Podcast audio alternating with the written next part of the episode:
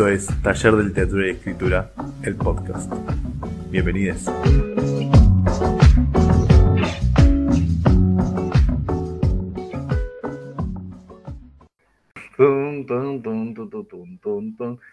Bien. Eh, para Vos sabés, entrar que, vos sabés que la canción no tiene derecho de auto, ¿no? O sea, tiene No, no, no, por eso la canto. Eh, porque, porque podemos. Ah, vos decís que nos desmonetizan por tararear. Claro. Eh, bueno. Buenos días, buenas tardes, buenas noches. Esto es Taller de Literatura y Escritura. El podcast. Y como siempre, eh, estamos acá, Joaquín Rodríguez, eh, que soy yo, y del otro lado está, Martín Domínguez. en realidad no, del otro lado están ustedes, pero bueno, nada, acá somos dos y estamos cada uno de un lado. Bueno, un poco vamos a hablar de eso, ¿no? Digo, de las perspectivas y de las lecturas que hacemos en relación a los contextos que tenemos. Qué general, Joaquín, la puta madre, ¿no vas a hacer nada un poco más concreto? No, porque si le digo ahora de todo lo que vamos a hablar, después no van a escuchar el podcast. Claro, o como propuse yo de título, que no sé si me lo vas a respetar. No, no, te lo- eh, te- hoy te lo respeto, hoy te lo hoy respeto. me lo respetás. Dime, dime cómo hablas y te diré en qué rancho andas. Eh, algo, algo parecido. Ah, algo así. Digo, eh. Quizás lo meto, como me sugirió un alumno el otro día, quizás lo pongo en el traductor de Google un par de veces Claro, y, y vuelvo al español después y veo que queda. claro. A ver qué queda. sí. Ajá. Y bueno, hablando del lenguaje, ahí estamos. Dialectal de Google. Claro, en, en afrikaans lo pongo. Claro.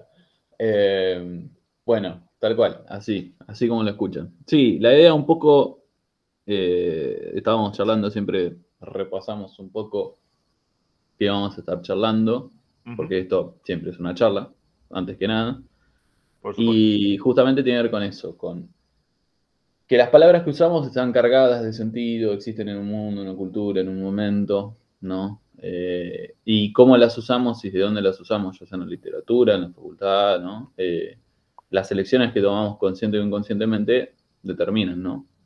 Un- una forma de, de pensar o una ideología o Un campo.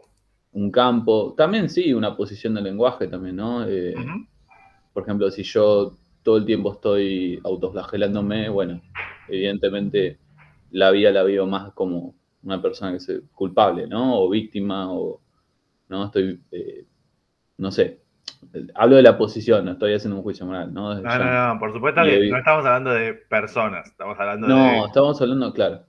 De, de, de, shows líricos, de contextos, de, de contextos de escritura. Exacto. y de qué efectos generan nuestras escrituras en la lectura de las personas, digamos, ¿no? Porque eso es lo fundamental de una forma o de otra. ¿Qué, qué es lo que nos, lo, lo que generamos, o lo, lo que se genera, si queremos ser así de generales, Claro, lo que se genera en, en otra persona cuando lee estos textos? Porque muchas veces, y, y no es que, que seamos, eh, no sé, eh, ingenuos, o bueno, quizás sí somos un poco ingenuos de nuestra propia eh, escritura, pero muchas veces creemos que, que, ciertas escrituras o que ciertos textos están un poco eh, sacados del sentido, ¿no? Como que, como que el sentido no está tan claro eh, y de hecho muchas veces desde el taller mismo nosotros insistimos en esto de, bueno, uno no puede definir qué es lo que la otra persona va a interpretar, porque la interpretación, por supuesto, siempre queda librada al lector, ¿sí? Un escritor no puede definir su interpretación. Pero eso no quiere decir que el lenguaje que usa no cause efectos. claro, claro. Eh, eh, efectos concretos, específicos, que después serán interpretados de formas diferentes. Pero los efectos concretos y específicos sí son causados, o por lo menos lo busca causar, porque bueno, en su escritura también se juega el estilo y se juegan un montón de cuestiones que, bueno, si, si alguien tiene una escritura de suspenso, eh, evidentemente debería generar suspenso, más allá de cómo se va a interpretar ese suspenso después, por ejemplo, o cómo lo va a interpretar una- un lector. Sí, tal cual. Y además hay, eh, nada, esto que decía, como campos, ¿no? Eh, lingüísticos o, o posiciones de lenguaje donde conviven cosas. Por ejemplo, no sé, doy un ejemplo más cotidiano. Van a un kiosco o a un almacén y tienen el cartelito de eh, hoy no se fía, vuelvo mañana, ¿no? Que ya lo hemos traído en algún otro Sí. podcast. En algún otro Porque podcast. por- lo trajimos porque es pura poesía. Obvio, por supuesto. Eh, Y digo, en un almacén, en un kiosco funciona, en tu casa no funciona. O sea, funciona como un chiste, quizás funciona como, ¿no? Es decir, hay algo del contexto o funciona diferente, funciona raro, digamos, ¿no? Esto que, decía Hockey también, como depende de dónde lo metemos, dónde lo usamos, cambia, cambia el, sentido, digamos, pero uno podría esperar ver ese cartel en un almacén, en un kiosco, ¿no? Sí. Eh, parecido cuando, por ejemplo, hicimos el podcast sobre qué tipo de narrador usar. Bueno, no es personal, digamos, que usemos la primera persona, la segunda, la tercera, ¿no? Eh, y que el yo sea posesivo, que la segunda persona sea más imperativo y que el tercero ponga distancia, eh, digo, son cosas muy elementales que tienen que ver con las posiciones desde donde hablamos, ¿no? Sí. cuando Raquel me dice, Raquel me está feliz, o sea, ya habla en tercera persona, entonces ya está, eh, hay un nivel de creérsela que está como por arriba de eso, ¿no? Pasa con un montón de deportistas y de celebridades, etcétera, ¿no? Sí, sí. Eh, y, creo que, y, hay algo que muchas veces lo pensamos, bueno, de vuelta, vuelvo a lo mismo, ¿no? Lo pensamos todo el mundo, o, no es que lo pensamos, es que dejamos de tenerlo en cuenta, porque no siempre estamos pensando en lenguaje, por suerte.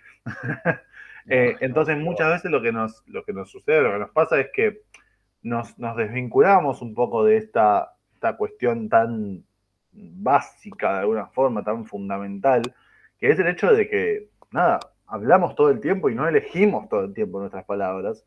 Y hay cosas que, digo, quizás decir escapan es demasiado azaroso, ¿no? En una escritura que tiene sus correcciones y eso.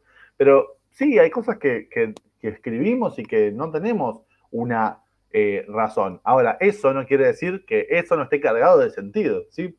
Eh, el lenguaje, todo el lenguaje, bueno, me voy a poner, me voy a poner bastiniano. Eh, mm. todo el lenguaje está cargado, ¿sí? está cargado ideológicamente, como hablábamos antes, no, no necesariamente de una forma, de una, ah, estamos tomando ideología en este caso mm, desde la, posición marxista. No en el sentido, claro, no en el sentido marxista, pero el peor, digamos, no en esta cosa de Sí, de, de superestructura, en el sentido de el reflejo de las relaciones y bueno, nada.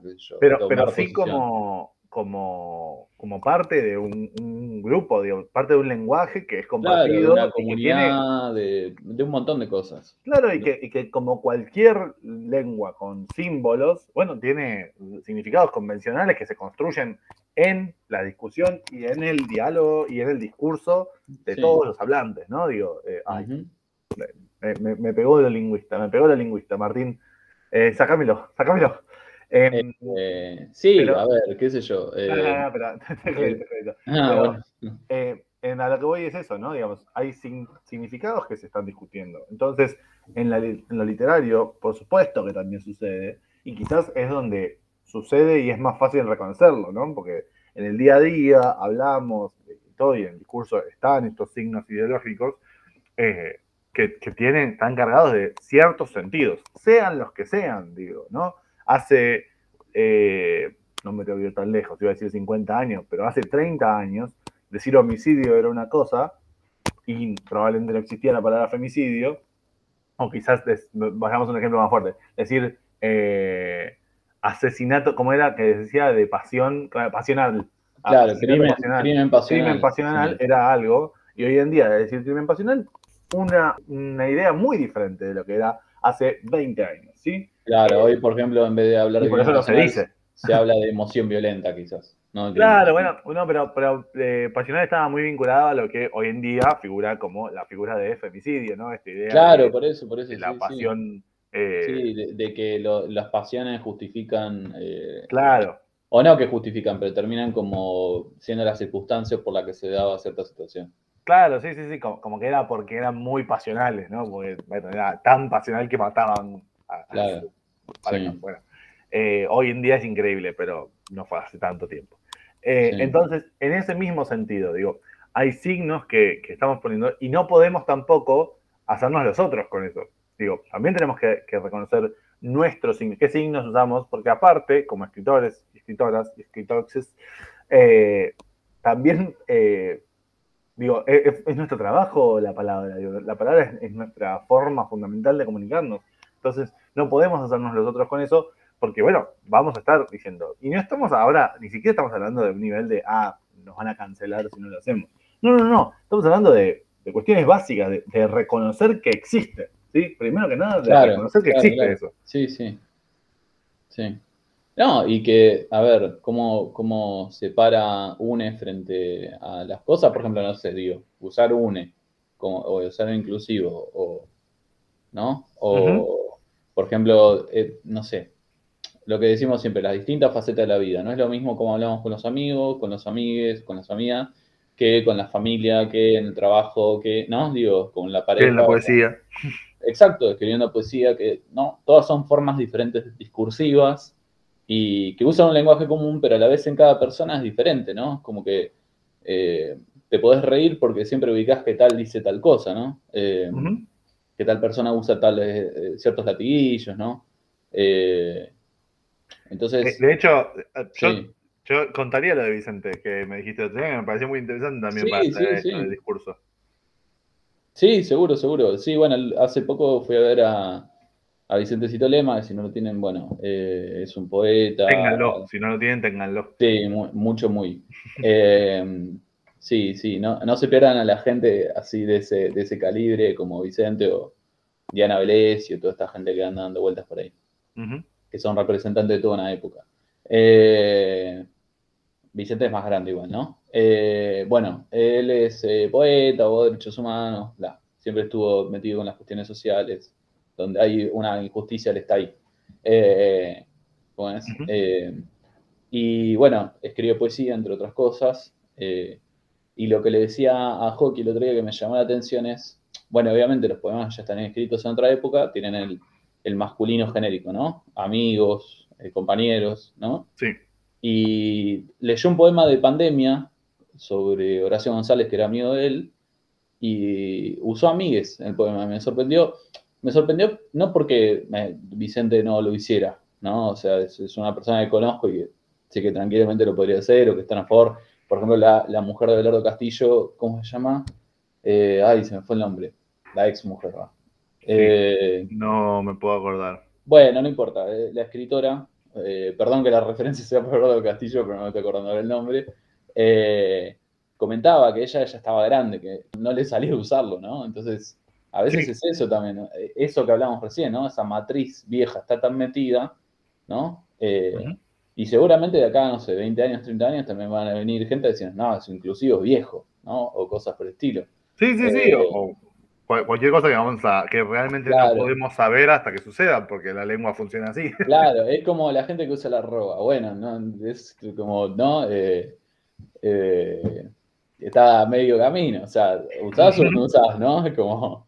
Eh, o no sé, bueno, la X y la E combinan, pero la X es un poco anterior. Entonces, eh, pero digo, es eso, ¿no? Lo, loco es que lo que a mí me sorprendía es que una persona con más de 80 años, ¡pum!, incorpore, ¿no? Digo, como.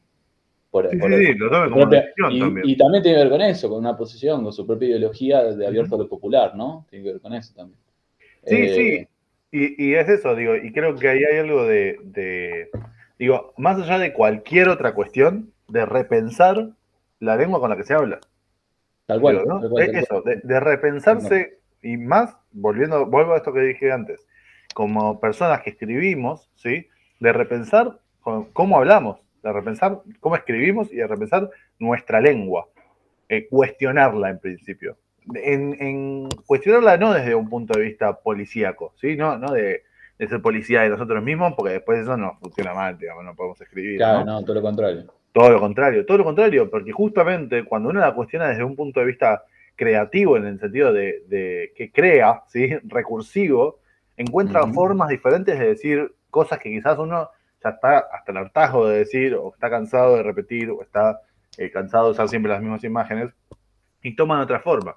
Eh, y sin duda, sin duda, todo esto que estamos diciendo se eh, maximiza cuando eh, algunos de ustedes quizás escriban eh, literatura del show, literatura que está vinculada más con cuestiones que, que uno, bueno, no, necesariamente que le, hayan pasado, ¿no? Pero que uno las vincula desde algo que le pasó, o desde alguna experiencia, o desde algo que está vinculado con, algo que quizás no le pasó ahora, pero le pasó hace tiempo, digamos.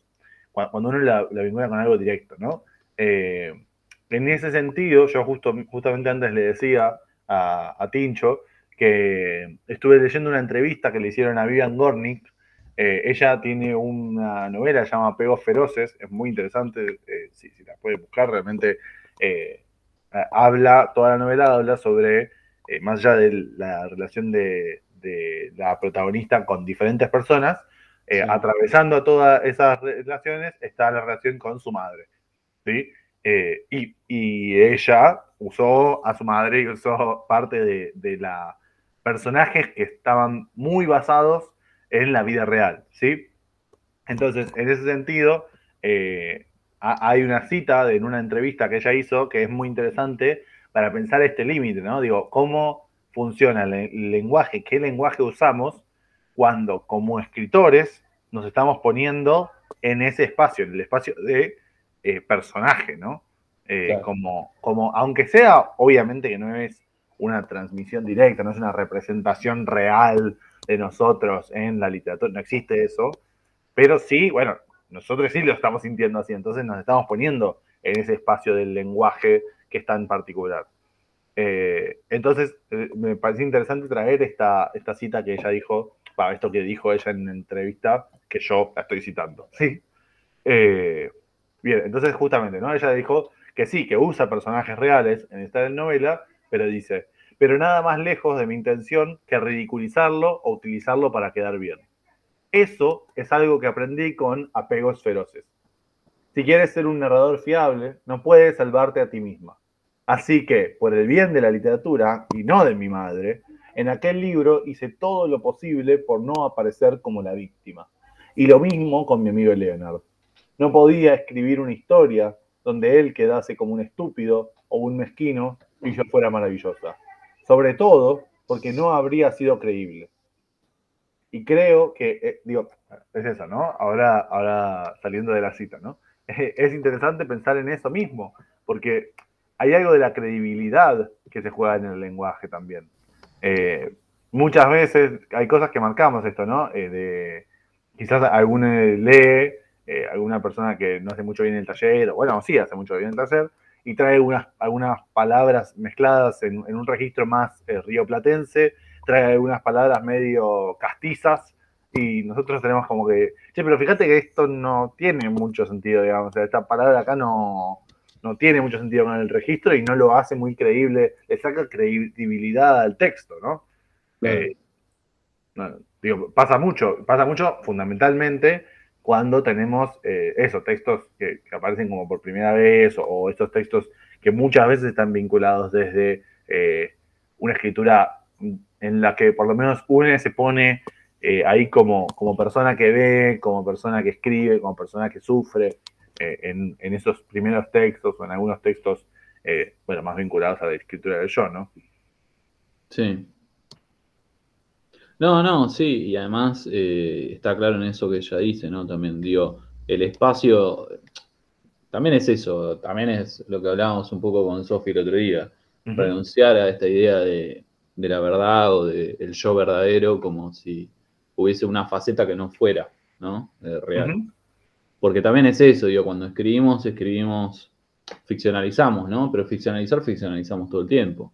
Eh, es parte la ficción también de nuestra realidad y de la forma en que abordamos. Entonces, la diferencia es que cuando lo hacemos con los personajes, bueno, eh, justamente estamos, quizás ahí sí estamos dejando más de ser eh, nosotros, entre comillas, ¿no? Eh, diciendo eso que ya dijo, haciendo esa salvedad que ya dije. Sí, sí, sí. ah, sí, de Iparraguirre, ahí está. Esa era es verdad. la escritora. Porque para que no, no quiero que quede como la esposa de no, sí, sí, porque aparte. Si no tenemos siendo lo mismo, claro, si no siempre tenemos lo mismo. eh, no, sirve para reír. Pueden buscar la, la nota. Eh, lo van a encontrar. Eh, ¿Qué iba a decir? Eh, no, sí, es eso, es eso. Y está bueno porque lo que el, fragmento que estabas trayendo vos, ella está leyendo incluso de, de, lo que te dice tu propio yo, ¿no? Que es esto como Salvo que, seas una persona que se ataca mucho, lo primero que vas a hacer es tratar de quedar bien parado o no. Sí, e incluso, e incluso en textos en los que uno eh, quizás dice, bueno, no, no. O sea, incluso personas que, no, se, no, se, no se quieren mucho. Eh, una cosa es qué es lo que, lo que uno escribe, que quizás se golpea, se golpea, se golpea, pero otra cosa es quedar bien, porque también en el Claro, es claro. quedar bien, digo. Sí, o, o- sí, o, o a veces también, a ver, no es ni siquiera esto que decíamos, no es algo consciente también, ¿no? Como No, que, no. eh, como que sale así también, ¿no? Como que el yo, no, no sé, necesita decir algo y lo dice y, y no contempla lo otro. Entonces, creo que ella incluso está hablando como narradora también, ¿no? Como, Claro, claro. como para poder decir lo que quiere, a la vez necesita ir contra ella misma, en el sentido de contar eh, eh, por amor a la verdad, ¿no? Contar algo que no es verdad, ¿no? Algo así. Eh, eh, que no es verdad, pero intenta ser verdad. Entonces, Sí, es sí, eso que, también, que- ¿no? que tiene que ser creíble, digamos. Claro, que tiene que ver con eso. Es que también es- está, también esto en el podcast que hablamos de, de lo de Piglia.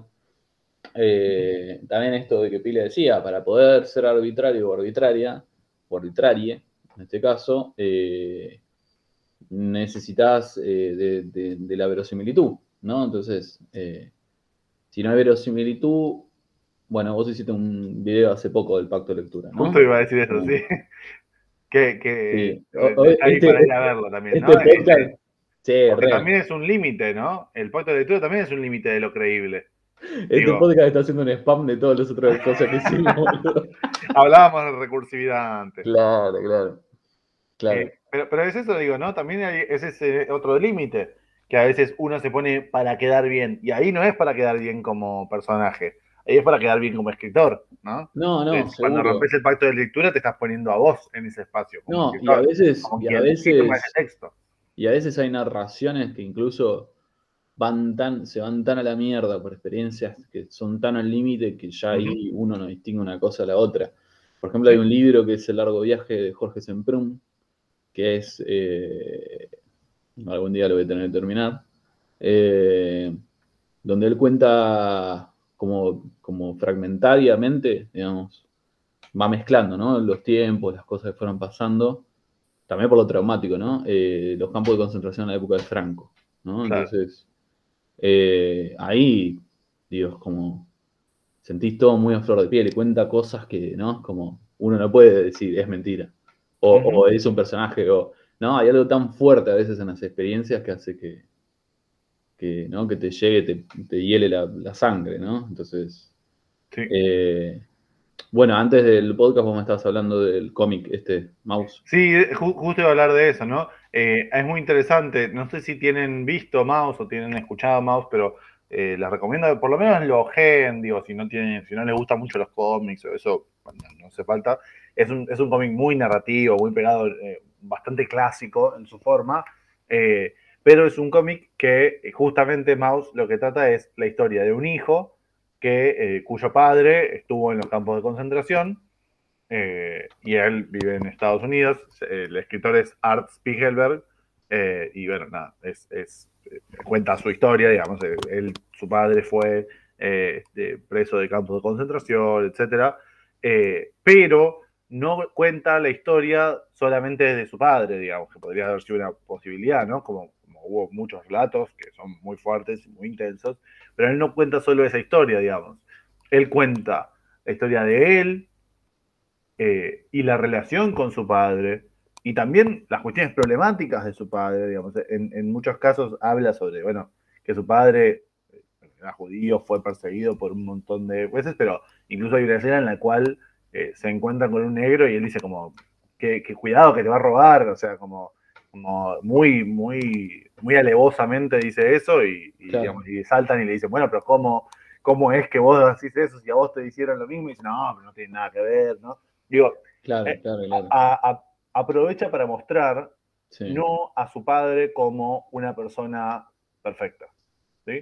Porque nadie es perfecto, digamos. O sea, a- aprovecha para que se vuelva creíble. Digo, esta persona no era un, un ángel eh, y, y- y fue hecho. No, para nada. Pero de todas formas no se me decía que lo. na- nadie, por supuesto, nadie se me decía. Pero, pero no, no tenían que torturarlo y matar a toda su familia, digamos, y a toda su comunidad y a todas las personas de su, que profesaban su religión. Digamos, lo que aprovecha es para mostrar eso. Y por otro lado, para mostrar su relación con su padre. con, ese padre problemático, mostrar su relación como una persona que no vivió el holocausto, que solo lo vivió eh, a, través de los relatos de su padre, y para ver cómo vivió él como, como persona, ir enterándose de eso. Digamos, es un, es un libro que cuenta su historia, la historia de su padre, la historia de su novia, por ejemplo, también, pero además habla sobre todo eso. Eh, incluye todo. Entonces, deja de ser un libro sobre el nazismo, que también lo es, y pasa a ser un libro, o bueno, eh, en particular un cómic, sobre una relación y sobre las personas que integran eso. Me parece que es, muy fuerte, es mucho más intenso porque te muestra eso, ¿no? Te muestra a, las personas. Eh, bueno, se llama Mouse porque justamente están, eh, hay ratones y hay gatos, y bueno, nada, no, no son humanos los personajes del texto, pero él mismo habla sobre, en, el mismo cómic se habla sobre escribir, hacer esa, esa idea y escribir eh, con ratones. Bueno, realmente los recomiendo mucho, es muy interesante, es muy fuerte verlo también, por supuesto, pero tiene algo que permite profundizar en esa historia de una forma que quizás eh, si uno, no sé, vio quizás Joa o esas películas que son muy fuertes, eh, muy, pero muy pegadas a la realidad, quizás esto lo que permite es ver otra, otra, verlo de otra forma, que no es mejor, pero que es diferente. Claro, quizás el, documental este, quizás los documentales, como decías, el de, el de la Shoah, eh, también tenga que ver con una, más que una pela realidad, tiene que ver con una mirada realista sobre la realidad, ¿no? Claro, claro. que hay hechos y cosas puntuales que pasaron y se narra eh, de esa manera desde lo normal, entre comillas, ¿no? Entonces digo, hay muchas maneras de abordar eso también. Eh, también recomiendo, ya que vos traías a colación esto, hay un documental que se llama El sublime objeto de la ideología, eh, de CISEC, que es muy interesante también. no, perdón, Guía Perversa del Cine.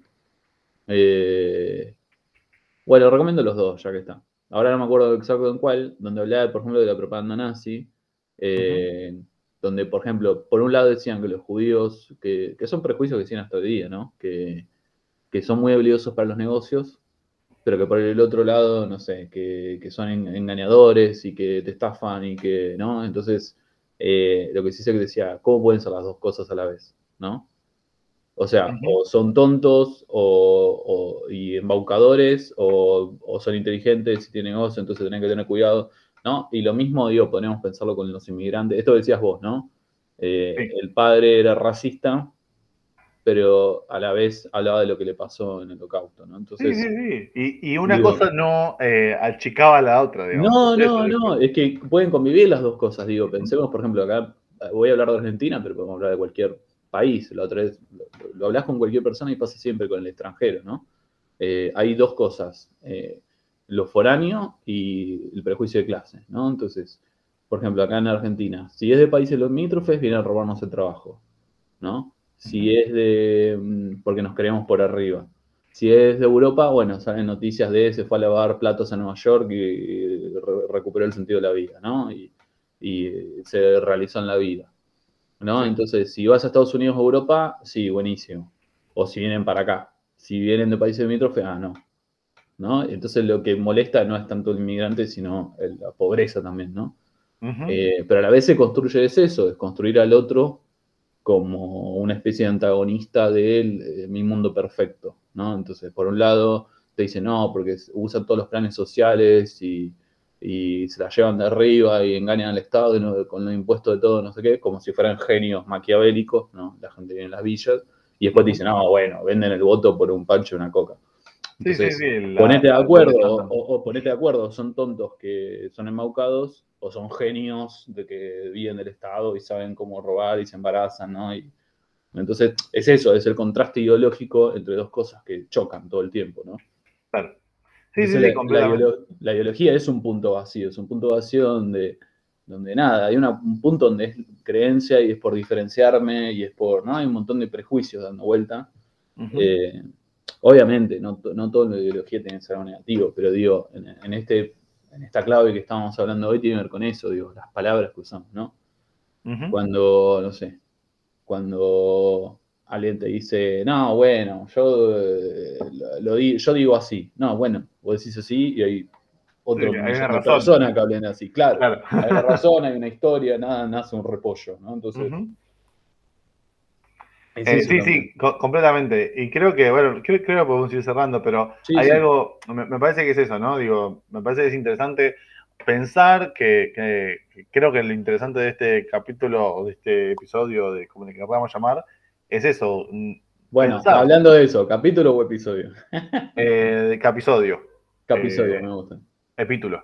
Epi- epítulo me gusta. Me gusta Capisodio porque es casi Capuzoto, pero Ah, bueno, está bien, está bien. Uno y uno, vamos a decir. bueno, bueno, dale. Eh, nada, eso, ¿no? Repensar nuestra escritura y, y repensar nuestras, la- las palabras que usamos y por qué. Y repensar también nuestra posición, más si escribimos textos que tienen que ver con algo nuestro, repensar nuestra posición en relación a esas palabras, ¿sí? Porque, de vuelta, nada es azaroso, nada es eh, vinculado, y aunque la interpretación que el lector quiera darle, se la va a dar, sea la que sea la que quiera, eh, sí es interesante ponernos a nosotros en espacio como lectores nuestros y plantearnos esas cuestiones para eh, trabajar el lenguaje que usamos. Tal cual, tal cual. Bien, Sí. bueno, eh, esto fue Taller de Literatura y Escritura. El podcast. Nos pueden encontrar en todas las redes sociales, en Instagram, en Facebook, por supuesto que en YouTube, por supuesto que en Sí. Spotify. Si están nos escuchando pueden esto- saludar si nos ven por la calle. También, si escuchan esto por YouTube, suscríbanse. Si lo escuchan por eh, plataformas, esperemos que lo estén disfrutando. Y bueno, Y por Spotify también nos pueden seguir, ¿sí? por eso, por eso digo, por todas las plataformas, Spotify, Apple Podcasts, Google Podcasts, etc. Pues, un abrazo enorme. Chau, chau.